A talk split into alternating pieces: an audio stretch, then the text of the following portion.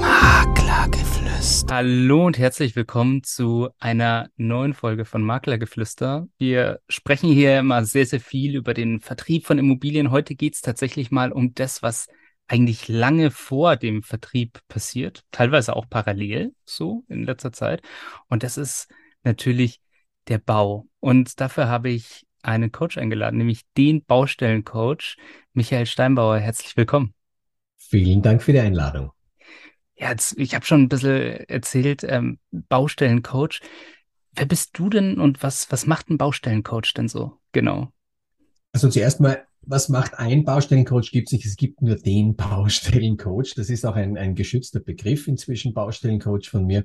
Äh, ich war da der Erste, der auf die Idee gekommen ist, ähm, Erfolgsstrategien auch auf Baustellen anzuwenden. Und warum soll ich nicht auch Menschen helfen äh, auf Baustellen, wo es Probleme gibt, die die Menschen führen müssen, die eine Mannschaft bilden müssen, die wirklich äh, auf Resultate hinarbeiten müssen. Auf der Baustelle ist keine Zeit für Ausreden, da muss wirklich gearbeitet werden.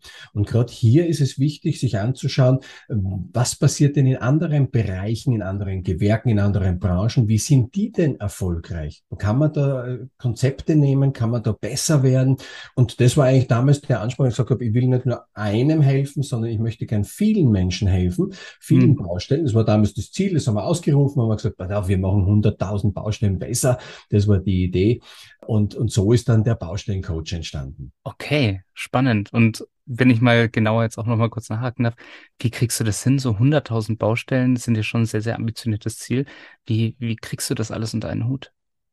Äh, naja, das geht nur, das sind Online-Marketing-Strategien natürlich, weil du kannst nicht mehr jetzt äh, das eins zu eins machen mit den Leuten. Also ich habe auch angefangen, so eins zu eins Coachings am Anfang zu machen. Ne? Das mhm mit einem Bauleiter, mit einem Projektleiter mich so mit einem Zoom-Call getroffen habe und ihm geholfen habe, besser zu werden, seine, seine Baustelle besser zu führen, sich besser selber zu organisieren, eine Mannschaft zu führen, wie geht man mit Menschen um, wie funktioniert Kommunikation, einfach da Erfolgsstrategien einzusetzen. Mhm. Ähm, und und habe einfach gesehen, hier ist meine Zeit ja auch beschränkt. Mhm.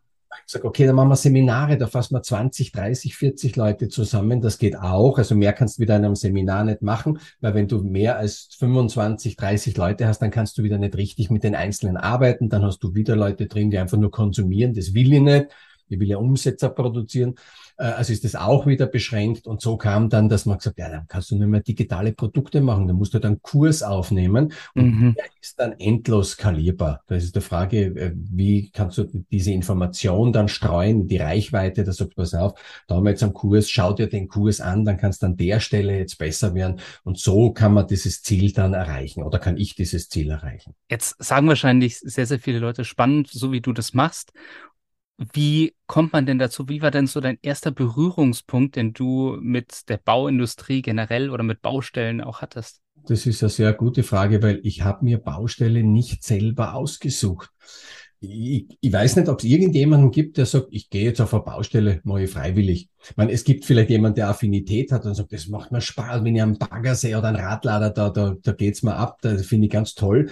Äh, das hatte ich so nie am Anfang, sondern ich habe ja einen Beruf gelernt, Elektroniker. Es hieß Elektromechanik für Schwachstrom damals. Das gibt so nimmer nach dieser EU-Reformen, was da gab. Das wäre heute wahrscheinlich so Mischung zwischen Mechatroniker und Industrieelektroniker und habe dann eine Ausbildung weitergemacht zum Automatisierungstechniker. Das war dann so eine Schule nochmal drei mhm. Jahre. Und da lernst du unter anderem SPS programmieren, also speicherprogrammierbare Steuerungen. Und das hat mir irrsinnig Spaß gemacht. Finde ich toll, Steuern und so automatisieren, so Elektronik. Das war ja meins. Ne? Und dann war ich fertig. Und dann habe ich gesagt, was machst du jetzt damit? Und dann kam so das erste, was kannst du da machen? Ja, da suchen sie irgendjemanden äh, beim, das war in Deutschland, ich war ja bin geborener Österreicher und bin dann nach Deutschland gegangen. Äh, große Baustelle, denke ich mal, das ist ja super. Ja, und plötzlich stand ich auf einer Baustelle, da wollte ich ja nicht hin, ne? Da ist laut, da ist dreckig, da stinkt, da hast du unglaubliche Arbeitszeiten. Äh, das war ja alles nicht schön, da war ja nichts Schönes eigentlich am Anfang dran. Er macht, ach du Schande, wo bist du denn jetzt gelandet? Mhm. Äh, und da hatte ich auch gleich zwei so Anlagen, das war ja ganz schlimm, musste Anlagen programmieren. Und das eine war eine Lackschlammanlage, das ist im Keller von einer Fabriksanlage. Und das zweite haben sie mal gleich eine regenerative Nachverbrennungsanlage, die am am Dach, der 30 Meter hoch ist. Das heißt, ich habe ich hab Oberschenkel gehabt wie ein Frosch, weil ich bin immer nur rauf und runter und bin gerannt und musste dies und unten hat's gestunken, um was heißt. Also das war nicht wirklich eine schöne, eine schöne Berührung mit einer Baustelle. Hm. Aber irgendwie hat mich dann dieses Fieber gepackt, weil ich eigentlich dann gesehen habe, als ich das erste Mal was gemacht habe, wo ich fertig war, das war ein unglaublich tolles Gefühl. So, hey, das hast du gemacht? Das ist, ey, das ist ja irre, weil du was Großes geschaffen hast. Nicht? So Anlagen, das ist ja was Riesiges. Über Anlagen programmiert, die sind 200 Meter lang, über sechs Stockwerke, hunderte Antriebe, sind so ein Aktor und du hast es dann zum Leben erweckt. Und das war dann ein, ein, ein, ein unglaubliches Gefühl. Ich habe gesagt, ey, macht mir das ja richtig Spaß. So, und wenn du das dann Spaß macht, dann nimmst du die anderen Dinge auch mit. Dann ist es halt so. Äh, und selbst das hat mir zum Schluss dann gar nicht mehr gestört. Ganz im Gegenteil, ich habe eher geschaut, wie kann ich mich denn da verbessern? Wie kann ich das besser organisieren, damit ich diese negativen Punkte nicht so empfinde? Und so kam mir überhaupt mehr Affinität, mich zu organisieren auf der Baustelle. Das war ja schon mein Weg, den ich bis heute dann gegangen bin. Mhm. Also tatsächlich dieses, dieses Schaffen, dieses etwas kreieren und dazu beitragen. Also ich kenne jetzt niemanden von einer Baustelle, der auf einer ehemaligen Baustelle vorbeifährt und nicht jeden sofort sagt, da habe ich mitgemacht, da war ich dabei, ich habe das und das und das gemacht. Das ist einfach ein unglaublicher Stolz, äh, dass du da mitgemacht hast bei diesem Gebäude oder bei dieser Fabrik, Krankenhaus, egal was es ist, äh, Schule oder nur, nur ein Mehrfamilien, also egal was du baust, aber du hast da mitgeholfen. Äh, das ist dieses Entstehen sehen und das Mitwirken dran, das ist eine unglaubliche emotionale Bindung für viele Menschen. Und ich glaube, das ist das auch, wo viele Leute sagen, ich bin gern auf einer Baustelle, weil ich sehe jeden Tag, dass was weitergeht das ist ja befriedigend, wenn du jeden Tag sehen kannst, ah, da habe ich was gemacht. Das ist, ähm, es gibt ja Leute, die sagen, was habe ich heute gemacht den ganzen Tag? Ich weiß jetzt gar nicht. So, das ist irgendwie, irgendwie langweilig. Ne? So, das ist das Frage der Sinn. Wie verbringst du deine Zeit? So eine Sinnfrage auch. Ja, ich, ich, ich kann mir das schon vorstellen, weil viele von uns sitzen ja normalerweise den ganzen Tag vom Laptop, vom Computer, ähm, machen sich ihren Rücken kaputt und ähm, und, und das machst du auf der Baustelle auch wahrscheinlich. ja, aber anders, anders wahrscheinlich. Und ähm, dann denkt man sich irgendwie, okay, jetzt habe ich ein paar Zahlen in meinen mein Laptop eingetippt und auf einer Baustelle ist es dann natürlich anders. Da hat man wirklich das Gefühl, man hat etwas geschaffen, vielleicht bei vielen handwerklichen Berufen auch. Ja, also grundsätzlich das Handwerk. Also das muss ja, ich bin, erstens bin ja selber Handwerker, weil ich ja gelernter mhm. bin, äh, gelernter Handwerker und ich liebe das Handwerk. Ich verfolge auch auf den sozialen Kanälen, habe ich ganz viel, viel Kontakte auch zu Handwerkern einfach, weil ich äh, sehe, dass die äh, irgendwie anders ihre Arbeit auch betrachten. Die sind immer stolz, der zeigt, der, der filmt das, was er jetzt gerade macht und wie er es macht. Und äh, da siehst du einfach, dass der mit ganz einer anderen Leidenschaft dabei ist, als jetzt irgendwas nicht, irgendein Angelernter, der sagt, jetzt verkaufe ich halt irgendwelche Brötchen und steht da ein paar Stunden und dann gehe ich wieder heim. Äh, so trostlos. Also nichts jetzt gegen einen Brötchenverkäufer, wenn das ein Bäcker ist und der macht das mit Leidenschaft, dann ist das auch toll. Aber mhm. ich halt, das ist jetzt so ein, Synonym für mich halt. Oder irgendwo irgendwas verkaufen, wo du eigentlich gar keinen Bock drauf hast. Irgendeinen ja. Job sinnlosen. Ähm, wo du einfach sagst, oh Gott sei Dank ist Freitag und oh, leider ist wieder Montag. Die Leute, die meine ich, die alle so einen Job haben, die tun mir wirklich leid an der Stelle, weil es würde irgendetwas geben, wo sie auch eine Leidenschaft entwickeln könnten. Das ist es. Und, und beim, im, im Baugeschäft habe ich das Gefühl, die meisten empfinden das so. Also die meisten haben richtig Freude dran und, und eine Leidenschaft dafür. Sonst kannst du das ja gar nicht machen, gehe ich davon aus. Absolut. Also ich denke, diese Sinnhaftigkeit kann man sich vorstellen. Ich habe jetzt im Moment ein Haus oder ein, ein Haus, das gerade gebaut wird, eine Baustelle bei uns auch vom Büro. Und äh, da sieht man tatsächlich jeden Tag, wie da etwas vorangeht.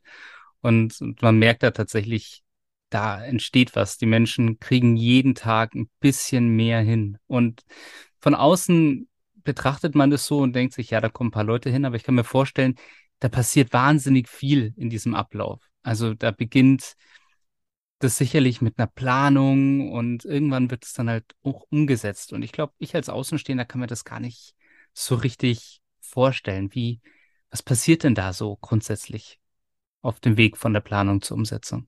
Mhm. Ja, es ist, deswegen nicht vorstellbar, weil du dir nicht vorstellen kannst, wie viele Details da tatsächlich dann zusammenpassen müssen, bis so ein Haus eigentlich ist. Das weiß jeder, der selber mal angefangen hat, ein Häusl zu bauen, der kommt ja vom Hundertste ins Tausendste. Und, und ich habe das so ein schönes Beispiel. Stell dir mal vor, du willst ein Bild aufhängen. So, jetzt hängst du ein Bild auf und hast das Bild eigentlich da und dann fällt dir ein, okay, wie kommt denn das Bild an die Wand? Naja, ein Nagel, passt schon. Nagel und einen Hammer und mehr brauche ich ein hängendes Bild auf.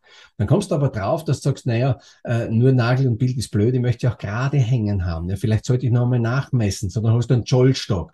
Dann fängt's an. Naja, misse jetzt von oben, misse von unten. Scheiße, das ist ja leicht schräg. Äh, wie hängt's denn jetzt so, dass ich es dann richtig sehe? Mhm, mhm, okay, so, du musst das anzeichnen. Dann brauchst du vielleicht nur eine Wasserwaage, dass du das irgendwo nochmal nachmessen kannst. So, und dann sagst du, so, und jetzt hänge ich das Bild aber auf. Und dann fällt da ein, ah, wenn ich das bohre, dann habe ich den Staub, dann kriege ich aber Ärger jetzt mit Schatzi. Dann nehme ich ja doch vielleicht einen Staubsauger. Sondern holst einen Staubsauger und hast den da und sagst, hm, okay, da wäre aber die Düse jetzt noch toll vorn, die ich direkt an die Wand saugen kann, damit ich da, okay, so. Und das jetzt eins nach dem anderen, plötzlich ergibt sich daraus, wenn du sagst, ich wollte eigentlich nur ein Bild aufhängen.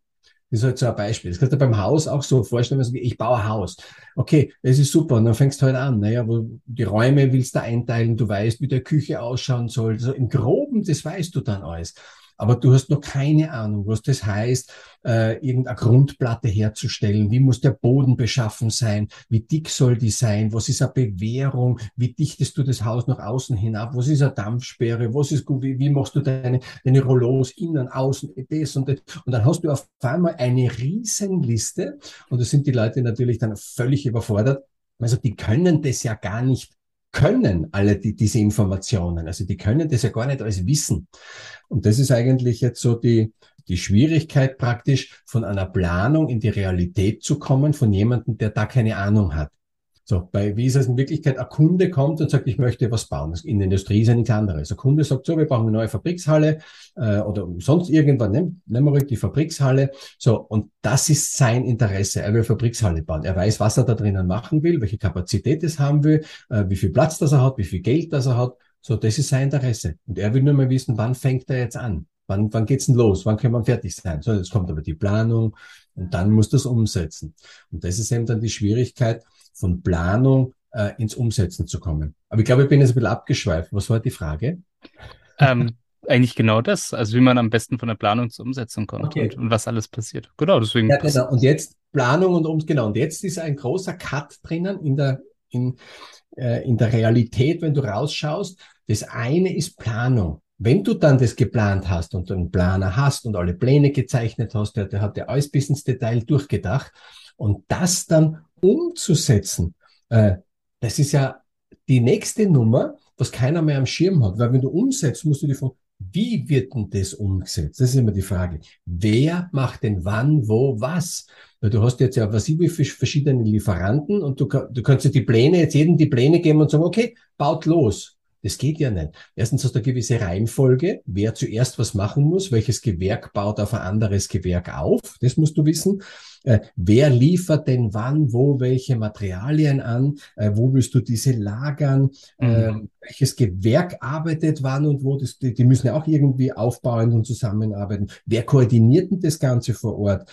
Äh, wer hat denn auf der Baustelle Erweisungsbefugnis? Wer kümmert sich um die Sicherheit? Äh, und all diese Dinge. Wer stellt denn den Bauzaun auf? Wer kümmert sich um die Baustromverteiler? Wer macht dies und jenes? Da gibt's über, weit über 100 Punkte, die ich definiert habe.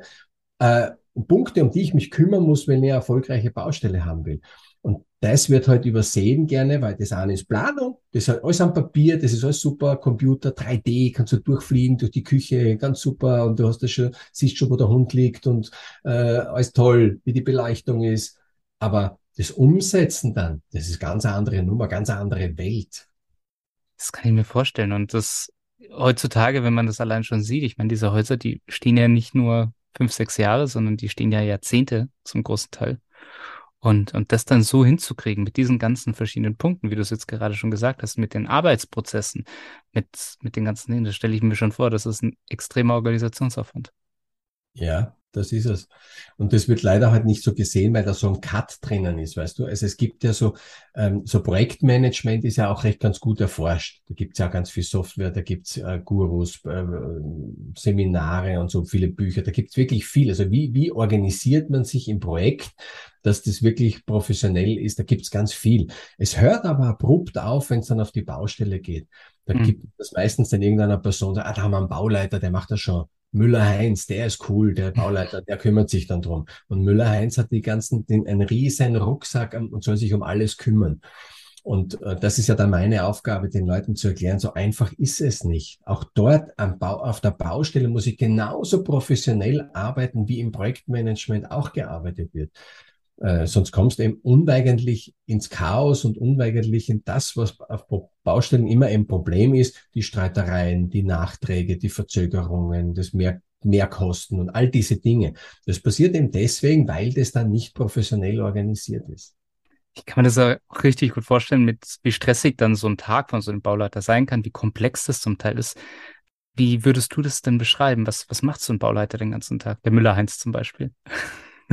Der Müller-Heinz, wenn es einen guten Müller-Heinz ist, dann kümmert er sich drum. Wenn es einen schlechten Müller-Heinz hat, sitzt er den ganzen Tag im Baucontainer und ist genervt, wenn er mal raus muss. Also da, da gibt's auch von bis. Ne? Aber wenn ich jetzt sage, ein guter Bauleiter, der, der startet in der Früh einmal, dass er selber einmal als erstes gleich einmal über die Baustelle geht wenn er guter ist, sagt, ich schaue mir jetzt selber gleich mal an, wie ist denn der Stand? Wo stehen wir denn überall? Was ist denn gestern alles passiert? Sind die Problemstellen, die wir gestern besprochen haben, was ist denn an diesen Stellen?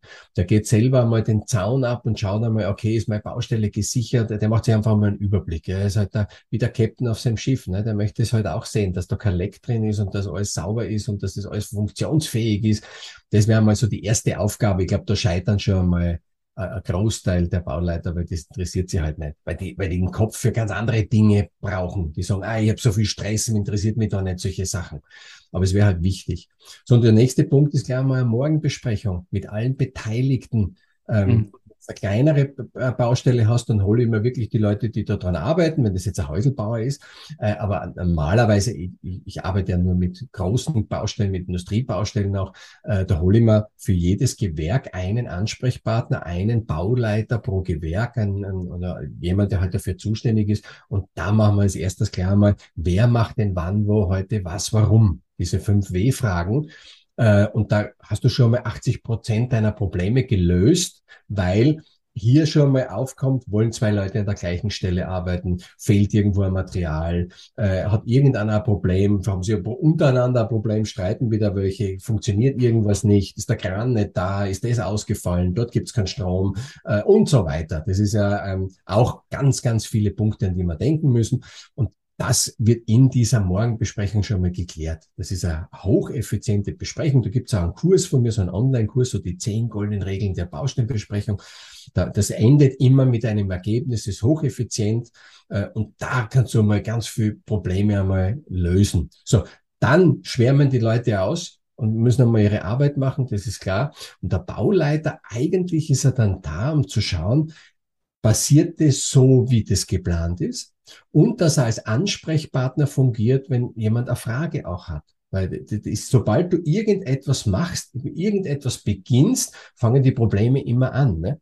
Wenn, wenn du mhm. machst, passiert nichts. Aber nimm irgendetwas in die Hand, nimm mir das Beispiel von dem Bild. Du hast halt immer irgendetwas, wo du sagst, ah, daran habe ich nicht gedacht. Oder oh, jetzt ist das so passiert, da haben wir gar nicht dran gedacht. Äh, oder die, die Voraussetzungen sind plötzlich anders. Oder das Material stimmt nicht. Oder die Pläne sind doppelt dies und jenes. Das ist ja auch wieder unglaublich viele Möglichkeiten. Und du brauchst einen Ansprechpartner. Und den brauchst vor Ort, sofort, jetzt, weil es muss ja weitergehen. Hm. Das ist eigentlich die Aufgabe von einem Bauleiter, da zu sein für seine Mannschaft äh, und sagen, okay, ihr wisst, was zu tun ist, mach. Und sobald er irgendeine Frage hat, ist er da. Und dann klärt er das. Das ist seine Verantwortung, dann eine Lösung dafür zu finden. Und natürlich auch zu kontrollieren. Ist das das, was die jetzt gerade machen, wirklich das, was besprochen wurde? Gehen wir in die richtige Richtung? Stimmt es dann mit den Plänen überein? Sind wir im Zeitplan? Was braucht man noch für Material, Ressourcen? Wann muss wo was bestellt werden?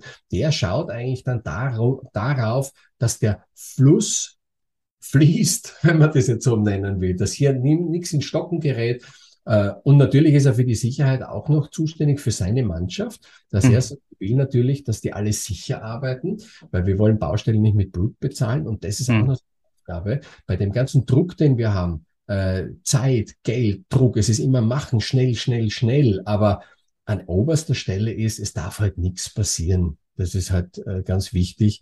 Äh, und das ist auch mit seiner Aufgabe. Also äh, ein Bauleiter hat einen, ja, einen unglaublich stressigen Job. Ich sage es andersrum.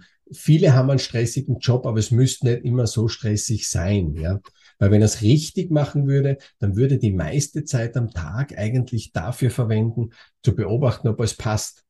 Dann mhm. hat er mhm. entweder zu wenig Personal, die das machen, aber das ist ein Führungsthema. Wenn die Führungskraft einen Stress hat die ganze Zeit, dann hast du ein Problem, wenn du wirklich in ein Problem kommst. Das heißt, als Führungskraft müsstest du relativ relaxed und entspannt sein, alles beobachten. Und wenn es dann mal so weit ist, dass du dran kommst, dass du richtig ein, eingreifen musst, dann hast du vielleicht einen kurzzeitigen Stress, aber dann bist du 100 Prozent da. Und da glaube ich, da liegt dann auch ganz viel im Argen. Das ist auch meine Arbeit, die ich mit Bauleitern und Projektleitern mache. Ich denke, das kann man sich auch vorstellen, wenn der Kapitän auf einem Schiff die ganze Zeit total beunruhigt wirkt, dann bist du ja auch als Teil der Crew auch nicht so wahnsinnig sehr, ruhig. sehr, sehr gut erkannt. Ich habe da eine neue, neue Analogie inzwischen gefunden. Ich habe auch immer gern den Captain von einem Schiff genommen. Man möchtest du mhm. auf einem, auf einem Schiff sein, genau, der Captain voll nervös, rennt auf und ab und immer schreit immer herum und hat voll die Panik und denkst du, Alter, was ist jetzt los? Also ich hoffe, wir kommen nicht wirklich einmal in einen Sturm, es kommt nicht wirklich ein Eisberg, was macht dann dann? Ne?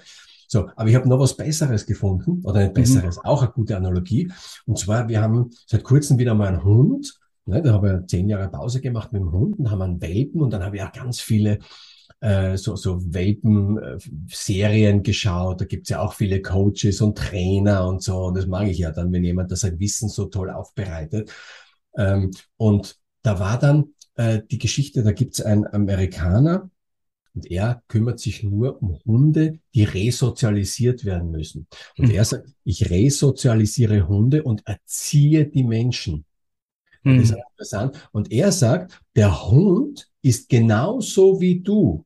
Und dann habe ich gemacht, was meint er? Das war mir am Anfang nicht so bewusst. Und dann hat er mal ein schönes Beispiel gemacht von einem Hund, der nur gezogen hat, gezerrt und gebellt hat.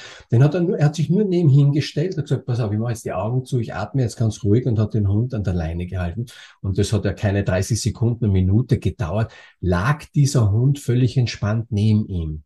Und dann hat er das erklärt, hat er gesagt, schau, der Hund ist so wie ich auch. Der ist mein Spiegelbild. Der spürt das total, ob ich aufgeregt bin, ob ich, wenn du jetzt mit dem spazieren gehst und der zieht ständig an der Leine, dann wirst du nervös, dann ziehst du auch und dann ist es ein Kampf und dann, so, und dann hast du genau das, was du nicht willst, nämlich dieses Kämpfen.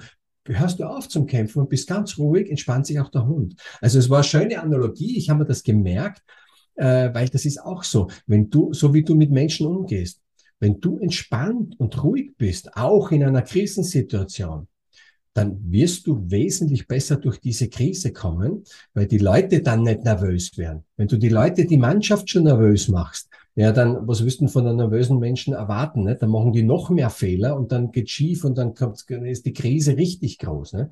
Deswegen als Führungskraft ganz eine wichtige Eigenschaft, die du üben musst, ist ruhig bleiben. Ruhig bleiben. Und dann sage ich, die Bauleiter, die den ganzen Tag Stress haben, der muss was ändern, an, an seiner Arbeitsweise, damit er selber ruhiger wird, um die Mannschaft besser führen zu können. So richtig der Ruhepol, wenn alles um einen herum. Ich, ich habe das, schon ich hab das schon öfter erzählt, aber ich erzähle mhm. den Podcast auch nochmal, nicht jeder hört alles, aber ich habe eine wunderbare Erkenntnis aus einem Dokumentarfilm gewonnen. Und zwar geht es da um einen Flugzeugträger. Die Geschichte mhm. muss ich unbedingt erzählen, weil die für Führung so, so wichtig ist. Und da ist ein Flugzeugträger, da sind so 5.000, 6.000 Mann drauf. Und da ist äh, der Captain, den filmen sie dann. Und das steht dann halt oben in seinem, seinem Turm da oben, so ein typischer Army, nicht so Oberlippen dort, den Kaffeebecher hat er in der Hand und schaut so auf dieses Flugfeld und dort starten die Flugzeuge und landen und unten laufen die verschiedenfarbigen Männchen rauf und runter. Und da haben wir gedacht, na, der muss einen Stress haben. Das war so meine Einstellung, haben auch, das schaue ich mir jetzt an, das muss ja Wahnsinn sein. Und dann steht der nur da und schaut, völlig entspannt und völlig ruhig. Denke ich mir, wann kommt denn jetzt endlich in Stress? Da ist ja richtig was los. Und dann kam irgendwie so eine, irgend Information zu ihm, hat einmal geschaut, hat ein paar Sachen abgecheckt, hat ein Kommando gegeben, dann hat er wieder seinen Kaffeebecher genommen und hat wieder weitergetrunken und geschaut auf diese Rolle. Und da ist mir das wie Schuppen von den Augen gefallen. Haben gemacht, ja klar, der darf keinen Stress haben. Der wartet den ganzen Tag nur drauf da oben, muss er für irgendetwas jetzt eine Entscheidung treffen. Seine Aufgabe, dass das alles funktioniert auf dem Schiff, das hat er schon vorher gemacht.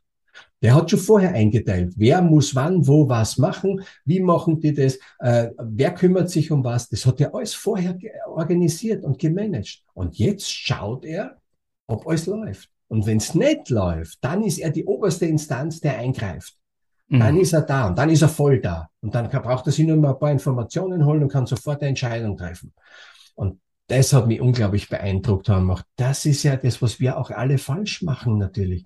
Wir glauben, wir müssen alle Fälle so viel selber machen. Wir müssen immer, wir müssen immer gestresst. Und das ist ja so, so ein bisschen eine deutsche Tugend, gell?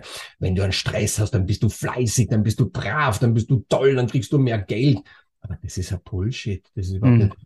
Sondern welches Ergebnis produzierst du? Das ist das, was die Leute interessiert. Ah, ich will nur Ergebnis haben. Und gerade im Bau, Baustelle, da, da geht es nur um das Ergebnis. Du willst hinterher ein funktionierendes Gebäude haben, was immer mit dem Gebäude passiert. Aber das muss, muss top sein, nur nach den Plänen gebaut, es muss funktionieren. Nur das interessiert den Kunden. Nicht, ob du einen Stress gehabt hast, ob du fleißig warst, ob du vielleicht zehn, zwölf Stunden gearbeitet hast und wie du geschwitzt hast und wie viel Schweiß da geflossen ist, wie viel Besprechungen du zusätzlich machen musstest, weil du Probleme lösen musstest. Das interessiert hinterher niemanden. Und das war auf dem Flugzeugträger auch so. Interessiert niemanden, ob du einen Stress hast oder nicht, sondern das Flugzeug muss los. Das muss raus hier und das andere muss rein. Äh, das ist das Interessante. Und äh, warum nicht so gestalten, dass du keinen Stress hast? Das ist ja die Frage. Genau, also Michael, ich muss sagen, da ist bei mir auch, ich bin deswegen so interessiert an diesem Thema, weil der ist bei mir auch vor ungefähr zwei, drei Jahren absolut der Knoten geplatzt. Ich habe ja auch ein kleines Team bei McGrundriss bei uns, äh, das, das Marketing-Team, das ich ja auch leite. Und damals habe ich mir dann immer gedacht, oh Gott, ich muss am allermeisten machen, ich muss alles ganz viel machen und äh, organisieren und tun und ich muss am meisten. Und irgendwann hat dann auch so mein Geschäftsführer gesagt, nee, dann, dann machst du was falsch. Wichtig ist für dich, dass du auch mal den Kopf frei hast, um strategisch zu denken, um die Entscheidungen zu treffen und damit du an der Strategie und an dem Team auch arbeiten kannst und nicht im Team. Ja, ich glaube, es war Rockefeller, der gesagt hat, wenn du den ganzen Tag arbeitest, hast du keine Zeit, Geld zu verdienen. das stimmt. Ein wunderschöner Spruch. Du brauchst diese Zeit, äh, wenn du in, in der Arbeit, in der Tätigkeit drinnen bist, dann hast du für nichts anderes. Also dann bist du nicht im Überblick. Und ich glaube, ein Bauleiter hat es insofern nicht leicht, weil er hat nämlich zwischen zwei Situationen muss er wechseln können. Einmal im Überblick zu sein und mhm. einmal im Detail zu sein. Und das muss man zuerst einmal ergründen. Was bedeutet das? Das sind sogenannte Metaprogramme. Was bedeutet denn das? Und wie kann ich zwischen diesen Programmen hin und her schalten? Weil eigentlich soll einen Überblick haben, dass die Baustelle tippe-top ist und dass alles funktioniert und jeder seine Arbeit machen kann. Auf der anderen Seite kriegt er dann Fragen, die irgendwie fachspezifisch sind. Er sagt, was machen wir jetzt da? Äh, im Detail irgendwie. Und dann muss es lernen, muss er lernen können, da jetzt im Detail eine Antwort zu generieren irgendwie, wie immer er zu der Antwort kommt, ob er andere Leute fragt, andere Experten, ob er Rücksprache halten muss mit dem Planer, mit dem Kunden, egal wie immer. Und dass er, wenn er das geklärt hat und das wieder läuft, dass er sich dann wieder rausnimmt und sagt, so, und jetzt bin ich wieder im, im, im Beobachten, jetzt bin ich wieder im Überblick. Das ist nicht einfach.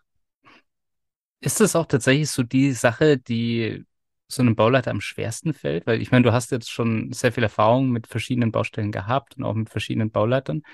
Ähm, ist es so die größte Herausforderung, zum einen im Überblick zu sein, aber zum anderen auch im Detail?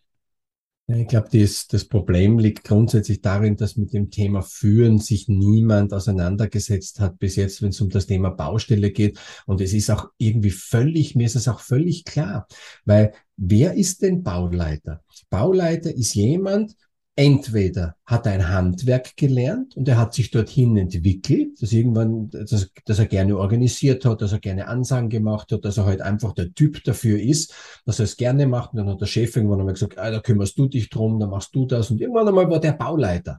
So, aber er hat ja nicht Führen von, von Menschen gelernt. Das ist ja nicht seine Aufgabe gewesen, sondern er hat ja auch irgendein Handwerk einmal gemacht.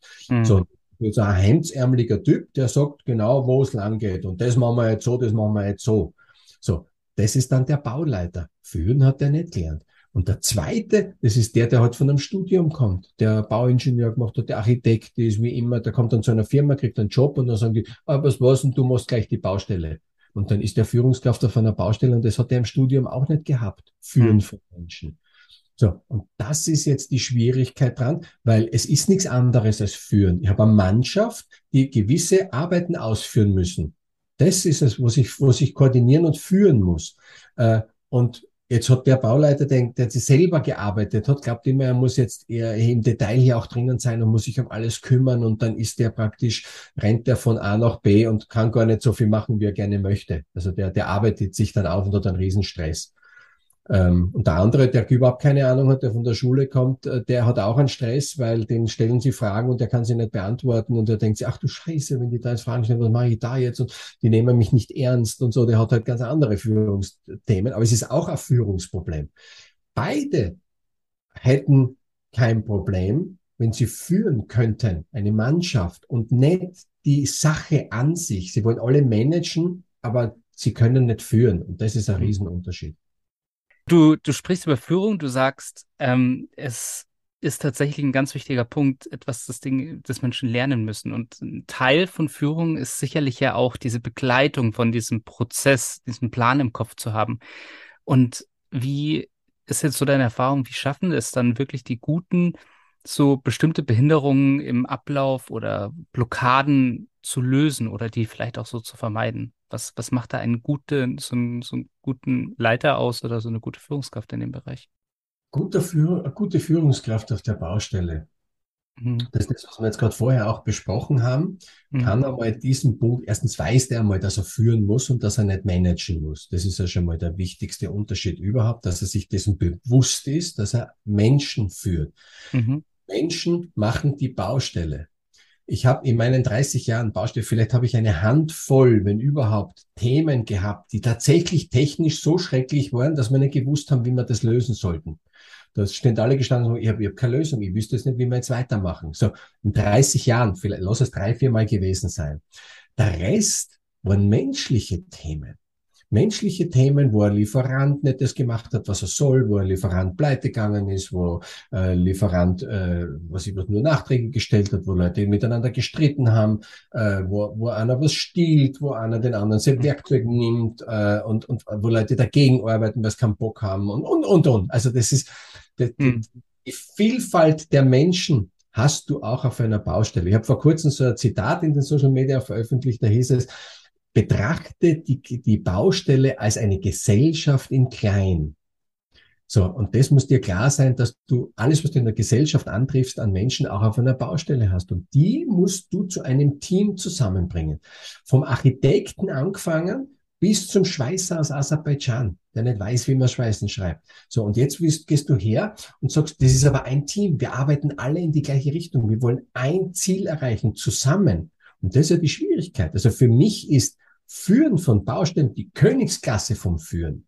Weil mhm. ein Büro kann ich relativ schnell führen, wenn ich weiß, die haben alle so ziemlich ein gleiches Niveau. So, mhm. Zusammenhang.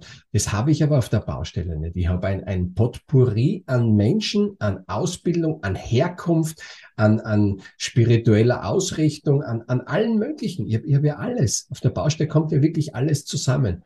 Äh, da ist der, der, der, Architekt genauso mit seinem Sakko im Einstecktuch, äh, ist genauso da wie halt ähm, irgendjemand, der halt jetzt gerade als Flüchtling schaut, dass er irgendwo einen Job auf einer Baustelle kriegt. Und das, so, und die musst du jetzt zusammenbringen. Wir müssten daraus ein Team machen.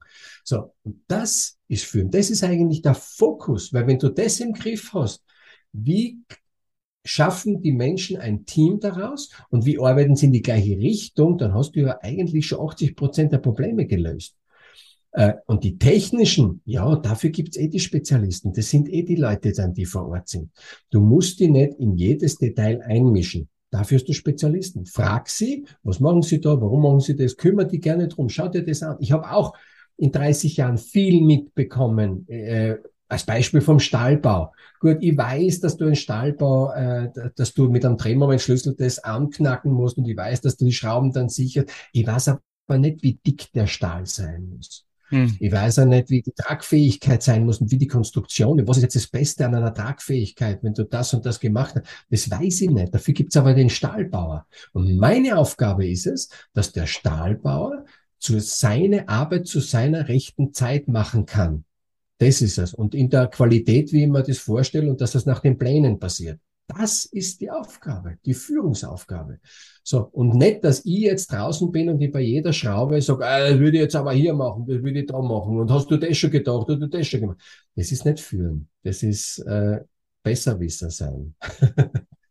Voll. Also es geht tatsächlich darum, so diesen, diesen Überblick zu haben und nicht zu Expert, der beste Experte für alles zu sein, sondern diese, diesen Überblick zu haben, oder? Das geht ja nicht. Wie gesagt, da, dann mhm. bist du wirklich ein Schwätzer. Und ich, das wollte ich vorher noch sagen. Ich habe ja in den 30 Jahren ganz viel mitbekommen von allen Gewerken okay, äh, ich komme natürlich von der Elektrotechnik-Seite, dann hat Automatisierungstechnik, da habe ich natürlich mehr Einblick, das ist klar. Aber ich weiß halt auch ein bisschen was über den Beton, ich weiß halt irgendwas über die Fenster, ein bisschen was über das Dach, über das, über äh, Heizung, Lüftung, Sanitär, Wasser, Luft, Steuerung, alles zusammen. So, das ist ein übergeordnetes Wissen, das du schon haben musst, wenn du da auf der Baustelle, wenn du gar keine Ahnung hast von dem Zeug, dann erzählen dir die Leute irgendwas und du musst es schon einschätzen können. Also so viel Wissen musst du haben, sonst kannst du nicht als Bauleiter äh, arbeiten. Das geht nicht. Äh, also du musst dich schon, äh, eine gewisse Erfahrung musst du dir erarbeiten. So, aber dann musst du loslassen können. Und ich, das war für mich eine schwere Übung, weil ich ja auch von der Baustelle gekommen bin. Und als ich für mich meine, so meine Karriere begonnen habe, so jetzt bin ich Bauleiter, jetzt darf ich einmal für eine Planung irgendwas machen, jetzt darf ich dies machen, jetzt bin ich plötzlich übergeordneter Baustellenleiter über alle Gewerke. So meine größte Baustelle waren so 750 Mann auf einer Baustelle und du bist dafür verantwortlich. Ähm, und jetzt nicht hinzugehen und ganz schlau bei irgendeinem Gewerk reinquatschen. Das war ganz schwer, weil jetzt bin ich ja, jetzt bin ich ja super, ich bin ja hier der Macker, ich sage ja hier an. Äh, und sich da zurückzunehmen und sagen, pass auf, das ist dein Gewerk, du hast die Pläne dazu, du hast das Material bestimmt. Wenn du ein Problem hast, komm zu mir. Wenn du was nicht machen kannst, irgendwie, dann sag was, dann kümmere ich mich drum. Aber deine Arbeit, die machst du. Ich will nur, dass das zum Schluss passt. Ich schaue zwischendurch einmal drüber, ist das noch so in Ordnung? Ja, okay. Aber ich quatsch nicht rein. Mhm. Äh, ah, bist du nicht ein anderer Mörtel? Ah, den Mörtel, den kenne ich ja gar nicht. Mhm, mhm. Und dann bin ich ganz schlau und sage, verwende mal den Mörtel. Ey, dann, dann jagen die die irgendwann einmal zum Teufel oder sie nehmen die nicht mehr ernst. Äh, dann bist du nämlich als Führungskraft, entwertest du dich, wenn du alles besser wissen willst. Und das muss man halt lernen auf der Baustelle, sich wirklich zurückzunehmen und den Überblick und sagen, ich will, dass die Baustelle funktioniert und nicht irgendein Detail lösen. Das ist nicht meine Aufgabe. Voll. Jetzt, jetzt hast du auch sehr viel darüber gesprochen, dass man verschiedene Kulturen hat ähm, auf so einer Baustelle, verschiedene Kulturen, verschiedene ähm, ja, Bildungsgrade, verschiedene Menschen aus verschiedensten Schichten, ähm, die da vor Ort sind. Jetzt gleichzeitig hast du gerade eben schon gesagt, man geht nicht zu sehr in die Details. Wie kriegt man das kommunikativ hin? Wo, worauf sollte man den Fokus richten, dass man richtig kommuniziert untereinander? Oh, ganz, ganz eine wichtige Frage. Äh, ich habe mich da intensiv jetzt beschäftigt, auch zum Thema Kommunikation, weil ich gerade einen neuen äh, Online-Kurs auch aufnehme, wo so die neun wichtigsten Punkte, wenn du wirklich Baustelle führen willst, an was geht's denn jetzt wirklich, was musst du können, worum musst du die wirklich, und da ist Kommunikation natürlich ein Riesenpunkt, einer von diesen mhm. Äh, und da habe ich mich wirklich im Detail jetzt beschäftigt, wie kriege ich das, diese Kommunikation eben hin, ja. Ähm, das, du kommst nicht umhin, dich mit den Menschen zu beschäftigen. Das ist das, was viele auch so nicht, nicht glauben wollen, weil sie sagen, na ja, die haben ja alle einen Auftrag, die haben alle einen Job, die sollen halt machen. Ja, aber so, so ist es nicht. Äh, du kannst ja nicht einen Rennfahrer sagen, so jetzt einfach rein und jetzt fahr schnell, fahr jetzt schnell. So, wenn der sich nicht gut fühlt, dann fährt er auch nicht schnell. Äh, wenn der keine Motivation hat, fährt er auch nicht schnell. Äh, und wenn er sie mit seinem Partner schlecht oder er glaubt, er hat schlechtere Auto als sein Kollege, dann fährt er auch nicht schnell. So, es wird immer am Menschen liegen. Und das ist jetzt nicht unbedingt unsere beste Eigenschaft äh, für Deutsche, obwohl ich jetzt Österreicher bin, aber jetzt sagen wir mal einfach ein deutschsprachiger Mensch. Äh, wir sind jetzt nicht so, dass wir jetzt unbedingt auf den anderen eingehen und empathisch auf andere wirken, sondern wir sind ja mehr die Ansager, was so, der, wir sind die, die Herrscherrasse und wir sagen jeder. Deswegen ist ja das so, so, so, so schlecht, äh, wenn du irgendwo was einkaufen willst, darum sind wir so schlecht im Service, weil wir nicht dienen wollen. Wir wollen alle nur herrschen, aber keiner will. Und jetzt kommt ein ganz, ein ganz ein wichtiges äh, Gedanke. Wenn du führen willst, dann dienst du und herrscht nicht. Und das ist etwas, was viele Menschen noch nicht verstanden haben. Weil sie sagen, ey, ich sage an, ich bin der Chef und das wird genauso gemacht. In Wirklichkeit ist nichts anderes, dass du schaust, was haben denn die Menschen eigentlich für Bedürfnisse? Was sind das jetzt für Menschen? Jetzt sagst du genau, es kommen welche von ganz anderen Kulturen. Hm. Der, der will sein Teppich dort ausbreiten und der will da noch sein Make-up beten. Jetzt kannst du zehnmal sagen, ja, was ist denn das für einer? so was gibt's ja bei uns überhaupt nicht und so ein Tape und was weiß ich. Nur weil du es nicht verstehst. Mhm. ist ja eine ganz andere Kultur. Er in seiner Kultur sagt, ich kann das ja gar nicht verstehen, ihr setzt euch da auf irgendwelche Keramikmuscheln, das ist ja eklig. So, äh, jeder hat beim, beim anderen was auszusetzen und jeder glaubt, er macht's richtig. Und das ist auf der ganzen Welt so. Wenn du dir schaust, wie viele verschiedene Kulturen haben wir denn? Und jeder glaubt, seine Kultur ist jetzt die richtige. Das, was er macht. Aber das sind ja menschengemachte äh, Verhaltensregeln oder so wie wir zusammenleben, das ist ja nur menschengemacht. Das ist ja nicht irgendwas von Natur vorgegebenes. So, und jetzt musst du dir klar sein, dass so wie du aufgewachsen bist, so wie deine spirituelle Ausrichtung, deine Erziehung, deine Schule, deine, de, deine Moral, deine Vorstellung von einem, von einem Leben, was ist für dich ein erfülltes Leben, das ist halt für jeden was anderes. So, und wenn du einmal in diesen Gedanken drinnen bist, dann ist dir einmal klar, dass jeder Einzelne auf dieser Baustelle seine Bedürfnisse hat. Ist natürlich jetzt schwierig, wenn du sagst, über Baustelle sind 700 Mann und jetzt sollst du für jeden Einzelnen, wieso, das geht ja auch nicht. Also ich, ich spiele ja hier nicht Kindergarten.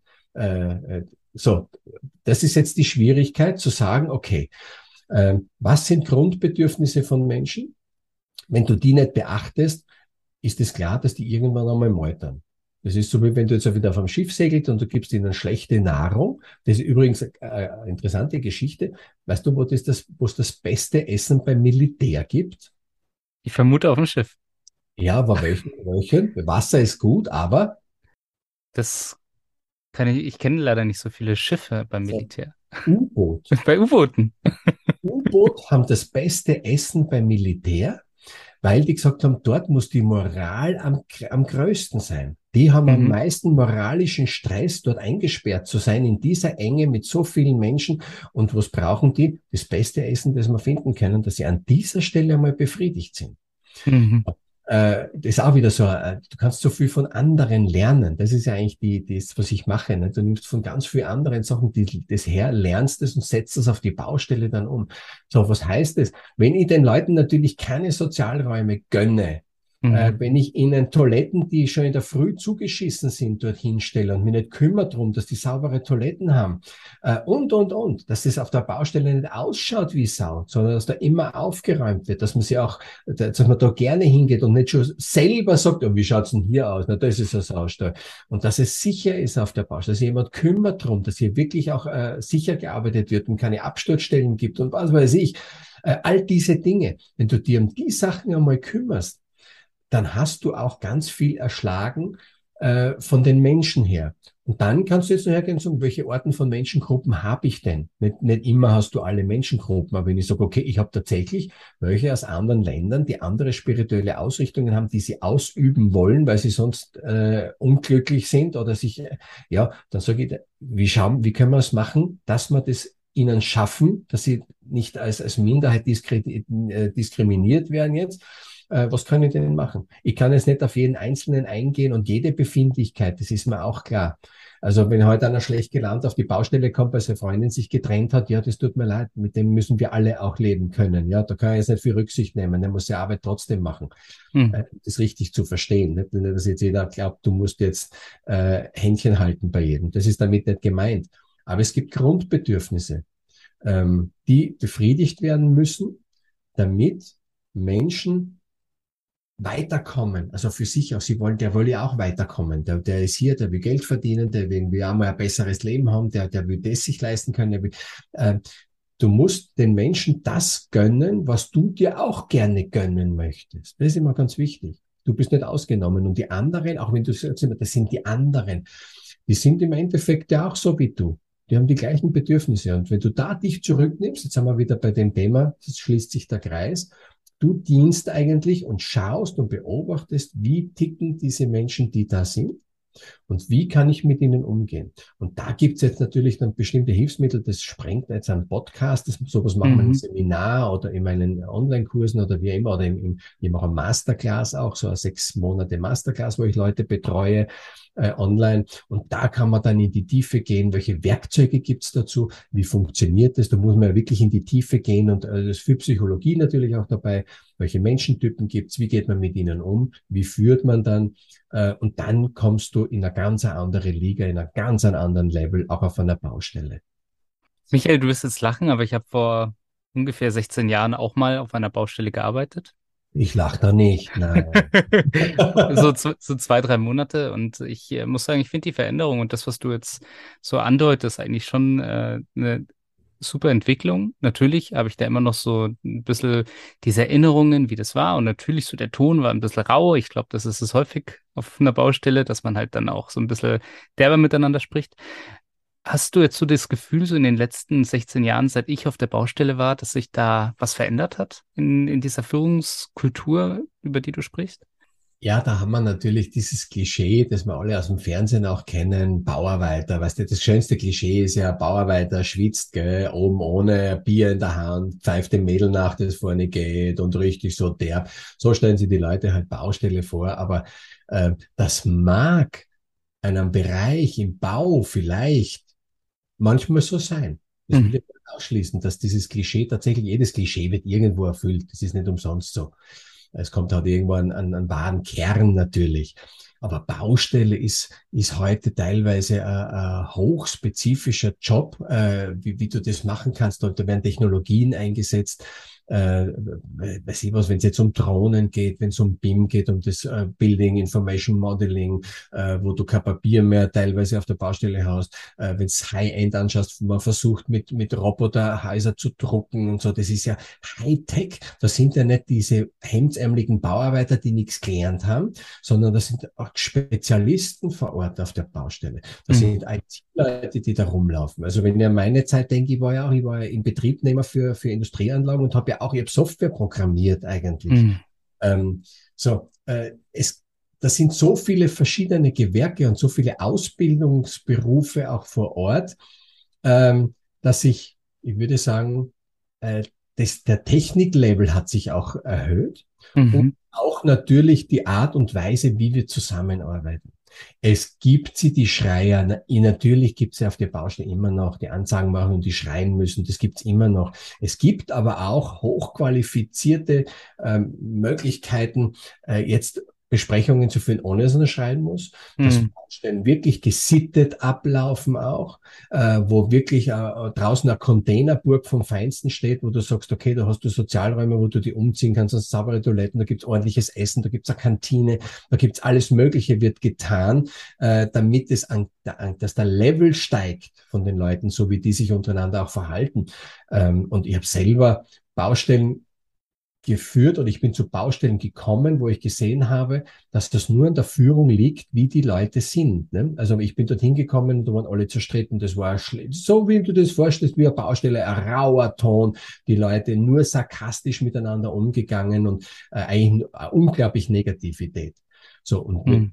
Du sagst so, Leute, ich will gar kein Jammern hören, ich, ich lasse keine Ausreden zu, ich will kein Jammern, ich will halt nur mehr ein Positives sein, ich will das und das. Und dann fangst du an, das, das, das umzudrehen. Und mhm. das wir arbeiten jetzt gemeinsam. Und wenn ich nur einmal höre, dass einer im anderen seine, seine Hebebühne nimmt, ohne dass was sagt, dann gibt's ja echt einen Wirbel. So, also, wir machen das, wir arbeiten so und so zusammen und das und das ist unser Ziel. Und auf einmal siehst du, wenn die Führungskraft das vorlebt und sagt, wir wollen ganz anders miteinander umgehen, dass die meisten mitmachen. Ein paar kriegst mhm. vielleicht nicht, aber machen meisten. Und der Farme ändert sich auch auf der Baustelle komplett äh, dieses, dieses Gefühl. Das ist nicht eine scheiß Baustelle dann, sondern das ist, ey, wir, wir, wir hauen hier richtig rein, wir, wir rocken hier richtig was gemeinsam. Und das ist was anderes. Und diese Entwicklung geht natürlich hin, dass äh, ähm, ja, du, du kriegst ja auch viele junge Leute, die machen das auf der Baustelle nicht mehr mit. Du kannst jetzt nicht irgendwie diese, du weißt, die Generation XYZ, wie immer du mhm. die jetzt ist mir egal, aber die sagen, ach nee, das ist mir dann zu stressig auf der Baustelle, so, äh, du kriegst ja keine Leute dann mehr. Also musst du auch auf diese Generation musst sagen, okay, schau her, äh, du hast jetzt keinen zwölf-Stunden-Job, sondern du arbeitest jetzt nur mehr neun auf der Baustelle und äh, ich besorge dir irgendwas, wie du gleich zur Baustelle hin und wieder wegkommst oder irgendetwas. So, es wird mit den Leuten ein bisschen anders umgegangen inzwischen schon auch ähm, weil ich habe so viele Leute gesehen, die verbrannt worden sind auf der Baustelle, weißt, einfach reingeschmissen, äh, mhm. untergegangen in diesem, in diesem rauen Gefüge, weil sie das nicht gewohnt sind. War einfach, wir müssen es halt auch lernen, ne? So. Und das ist, ich würde sagen, das hat sich verändert in diesen Jahren, dass es gesitteter vielleicht geworden ist auf der Baustelle, dass man mehr drauf mhm. schaut dass man auch mehr Rechte hat auf einer Baustelle, dass das nicht einfach hier irgendwie so eine Sklavengeschichte ist, versteht, da wird jetzt einfach mal locht, wie man so schön sagt, sondern das ist eine ganz normale Arbeit und ein ganz normaler Beruf wie jeder andere auch. Mhm. Ist nicht so negativ behaftet, wie man es, glaube ich, gerne sieht. Ja, also ich muss sagen, ich habe es auch nicht so als negativ wahrgenommen. Es war aber auf alle Fälle eine sehr, sehr spannende Erfahrung. und es war, es war auch eine gute Erfahrung. Ich bin auch froh, dass ich es gemacht habe. Und äh, ja. ich habe Kachelöfen gebaut damals. Ah, schön. Und äh, das war eine, eine nette Firma. Ich habe damals ja auch einen kleinen Nebenjob gesucht. Und das war einfach so für mich eine, eine Geschichte, die will ich jetzt irgendwie, die habe ich immer noch im Kopf und es ist immer wieder nett. Und ich kann mir auch vorstellen, dass es bei dir auch sowas gibt, so Geschichten, die dir so aus deiner, ja, aus, aus deinen Erfahrungen mit verschiedenen Baustellen so noch im Kopf geblieben sind. Gibt es da eine, wo du wirklich sagst, das ist jetzt für dich das das Highlight gewesen oder das Lowlight, je nachdem? Ähm, ah, da wird es wahrscheinlich ganz viele geben, wenn ich das nachdenke, aber jetzt man, man muss immer spontan, so das Erste, was mir einfällt, ist ein Kollege, ähm, der hat mir etwas beigebracht, das ich erst viel, viel später dann als wertvoll erachtet habe, ähm, als ich mich dann wirklich mit Führung beschäftigt habe. Und hm. so ist auch relativ ein einfacher Mensch, der hat eine äh, der war für Planung auf der Baustelle, hat also Bauleitung für, für vor Ort dann gemacht, für einen gewissen Bereich. Äh, und ich hatte das auch. Wir waren da Kollegen. Ich habe Elektrotechnik gemacht und er hat dann Luft, Wasser und solche Sachen gemacht. Äh, und der war schon er, er lebt nimmer, leider. Und, mhm. und war damals, ich, ich schätze mal, er war 20 Jahre älter, so ein bisschen ein Mentor war er für mich dann auch auf Baustellen. Und ich bin mitgegangen, haben mir seine Bereiche auch angeschaut, wie macht er das mit seinem Bereich. Und er ist auch bei mir ein bisschen mitgegangen, weil wir haben ja Fachbereiche gehabt. Äh, und dann hat er ein Spiel immer mit mir gespielt. Und da haben wir uns irgendwo hingestellt dann in dieser Fabrik, und dann hat er in irgendeine Richtung geschaut und hat gesagt, was siehst du? Und die sagen, ja, was soll ich sehen? Ich sehe ein Lüftungsrohr. Und? Der, und was siehst du? Ich, pff, Lüftung. Ist da nur Lüftung? Nee, da vorne ist nur eine Kabeltrasse. Ja, und was siehst du? Sag ich, ah, das nervt. Was sehe ich? Kabeltrasse, Lüftung. Weiter, weiter. Und dann sagt, naja, und die Kabeltrasse hängt am Lüftungsrohr. Sagt er, aha. Und ich, ach du Scheiße, die haben die Kabeltrasse im Lüftungsrohr abgehängt. Jetzt sehe ich es auch. So, und das war, dieses Spiel hat er ständig mit mir gespielt und irgendwann mal ist mir völlig klar geworden, was der mir beigebracht hat. Zu beobachten. Das hm. ist einfach einmal hinzustellen und wirklich äh, bewusst Dinge zu beobachten und anzuschauen. Und das war, das ist später, Jahre später, da glaube ich, war er schon tot, äh, war das plötzlich so eine Erkenntnis auf einer Baustelle, wo ich gemacht habe, das hat er mir beigebracht. Zu beobachten, was wir vorher gesagt haben, im Überblick zu sein. Er konnte es natürlich nur nicht so benennen, weil er, hat, er kennt weder Metaprogramme noch sonst irgendwas, aber er hat das gelebt, eigentlich, was ich später dann erst gelernt habe, woher das kommt und, und, und wie wichtig das ist, auf einer Baustelle zu Menschen zu beobachten und Dinge auch zu beobachten. Das ist es. Und das ist das, was ich meine, was führen ist. Führen ist nicht vorne stehen und schreien, sondern führen ist sich zurücknehmen, sich selber klein machen eigentlich die ganze Zeit, bis auf dann, auf den Punkt, wo du vorne stehen musst. Dann musst du Ansage machen, wenn du vorne bist. Und sonst bist du eigentlich immer hinten und schaust und beobachtest, äh, um die bestmögliche Führungsperson werden zu können. Und das hat der mir damals beigebracht. Ich würde sagen, dieses Spiel, was siehst du? Das habe ich nie vergessen und das habe ich später jahrelang auf Baustelle mit anderen Leuten gespielt. Hm. Äh, Baustelle gehen und sagen, was siehst du? Und da musst du mal schauen, was die Leute wirklich oder was sie sehen, was du siehst, was die anderen sehen, wie Realitäten unterschiedlich wahrgenommen werden. Das ist ein hochspannendes Spiel. Ähm, ja, was siehst du? Das ist mir in Erinnerung geblieben. Schöner Input. Wenn jetzt die Leute sagen, okay, ich will das jetzt auch lernen, so zu agieren, so zu führen, so mit Menschen umzugehen, wie du das kannst, wie kann man sich jetzt bei dir melden? Du findest mich eigentlich in den sozialen Medien überall. Du kannst eigentlich gar nicht umhin, glaube ich, wenn du Baustelle eingibst, Coaching und der Baustellencoach in Instagram und in den ganzen Foren, was es so gibt. Baustellencoach einfach suchen und dann findest du mich. Super. Perfekt. Michael, ich fand, das war ein wunderbarer Tag oder wunderbare, äh, wunderbare Podcast-Folge ähm, mit dir gemeinsam. Und ich habe jetzt sehr, sehr viel gelernt über Baustellen, über auch Führung von Baustellen und aber auch, wie wichtig das ist, ähm, da auch aktiv zu sein. Ähm, schön, dass du heute zu Gast warst. Vielen Dank. Ich sag vielen Dank für die Einladung. Hat mir sehr viel Spaß gemacht. Wunderbar. Und wenn euch der Podcast gefallen hat, dann freuen wir uns natürlich über eine Bewertung auf den diversen Podcast-Plattformen, auf denen wir sind, aber natürlich auch über ein Abo. Und wenn ihr Feedback habt, wenn ihr Kritik habt, dann schreibt uns gerne einfach mal eine Mail an info.mcgrundriss.de und wir freuen uns. Vielen Dank an euch. Ciao.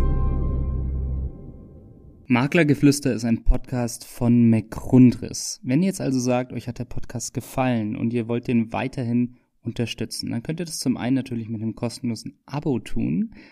Zum anderen könnt ihr das aber auch machen, indem ihr eins von den tollen Produkten von McGrundriss kauft. Wenn ihr jetzt also sagt, ihr braucht gerade für eine Immobilie einen Grundriss oder ihr braucht eine 360-Grad-Tour oder ihr braucht eine Innenvisualisierung oder eine Außenvisualisierung, dann geht jetzt doch einfach mal auf mcgrundriss.de Schaut euch mal um, was es da so für Produkte gibt und vielleicht findet ihr ja das Richtige für euch. Viel Spaß dabei.